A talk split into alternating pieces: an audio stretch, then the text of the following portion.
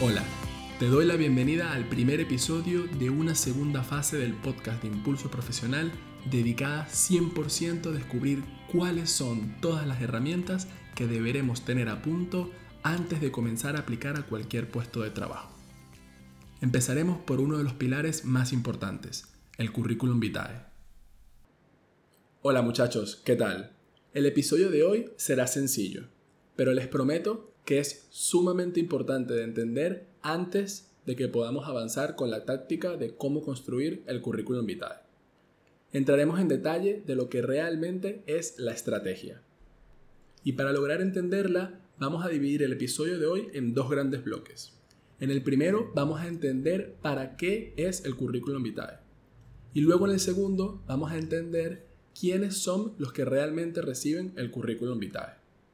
Entonces, responder la pregunta de ¿para qué es? puede parecer un poco tonto, pero para mí es la clave absoluta antes de arrancar con cualquier currículum vitae.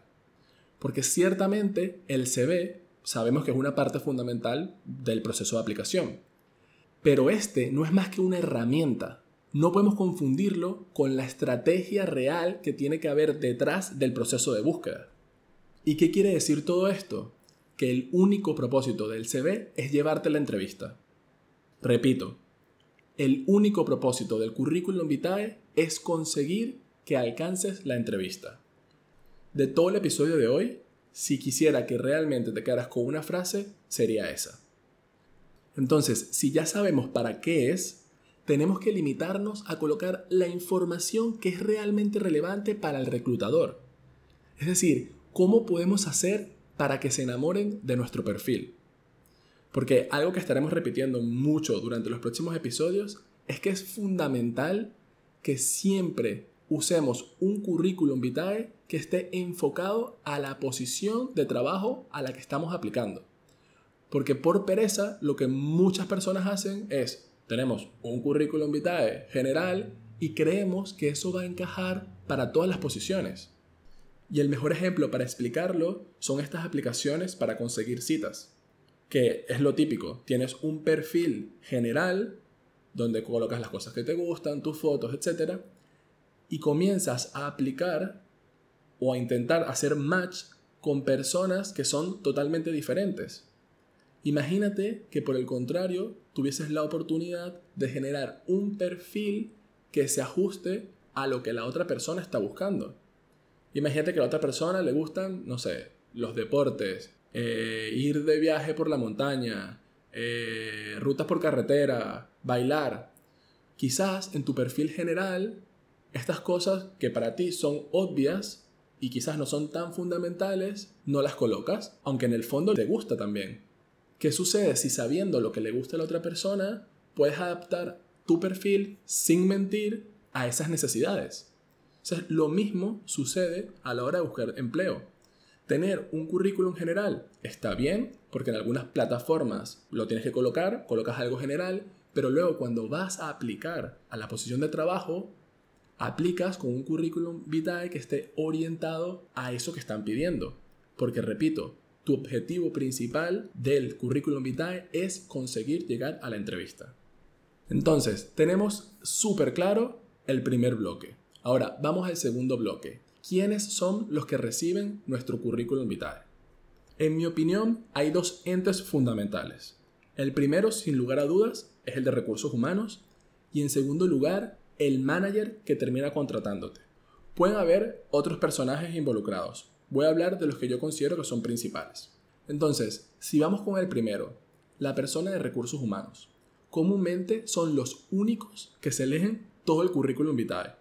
Las estadísticas muestran que el CV lo pueden leer entre 20 y como máximo 30 segundos. O sea, imagínense, hagan ustedes el ejercicio, ¿no? Agarren una hoja, traten de leerla y que en 20 segundos puedas tener una idea de lo que se está diciendo.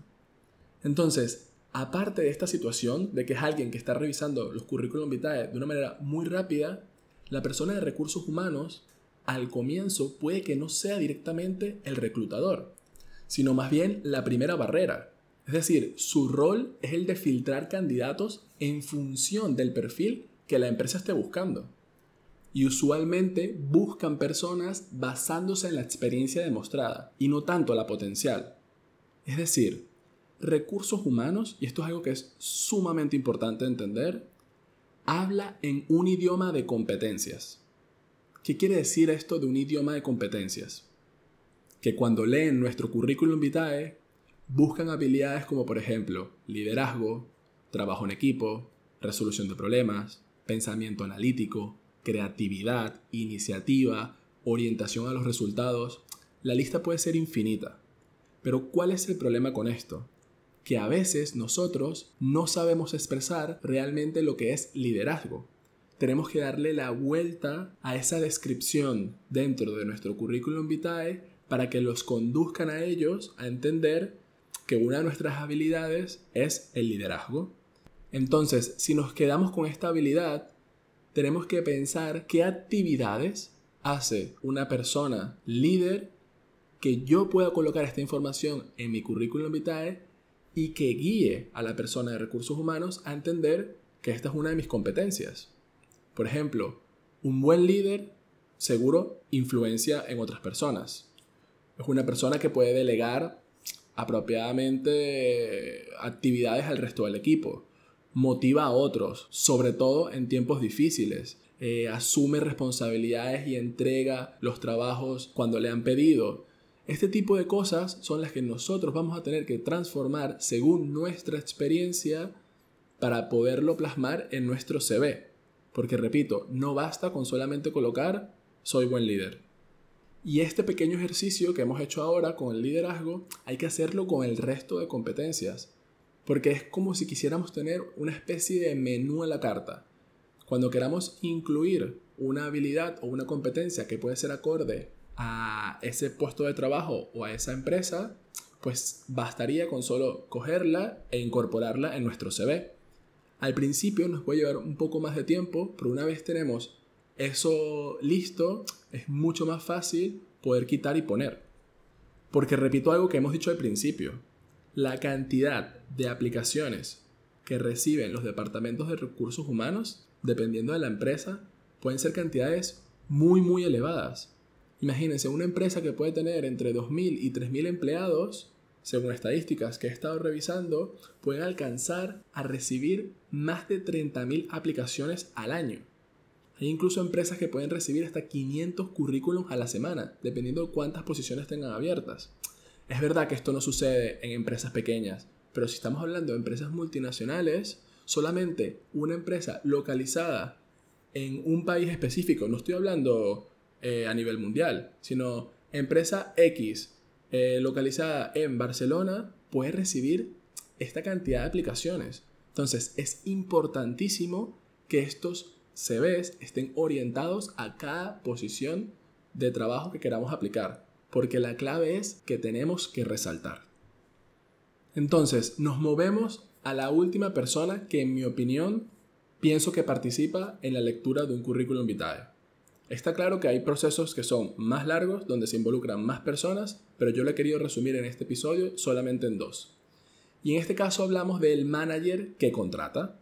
Entonces, si hemos hablado de que los de recursos humanos hablan en un idioma de competencias, este manager habla en términos de carácter, es decir, es un poco más instintivo. Ellos tienen un problema a resolver y necesitan a una persona que lo haga. Entonces, nosotros, con nuestras capacidades, incluso con nuestra manera de expresarnos en nuestro currículum, tenemos que intentar encajar en esa posición. Tiene que quedar claro a nosotros y a ellos que con tus características y tus habilidades eres la persona adecuada para poder aplicar a ese trabajo.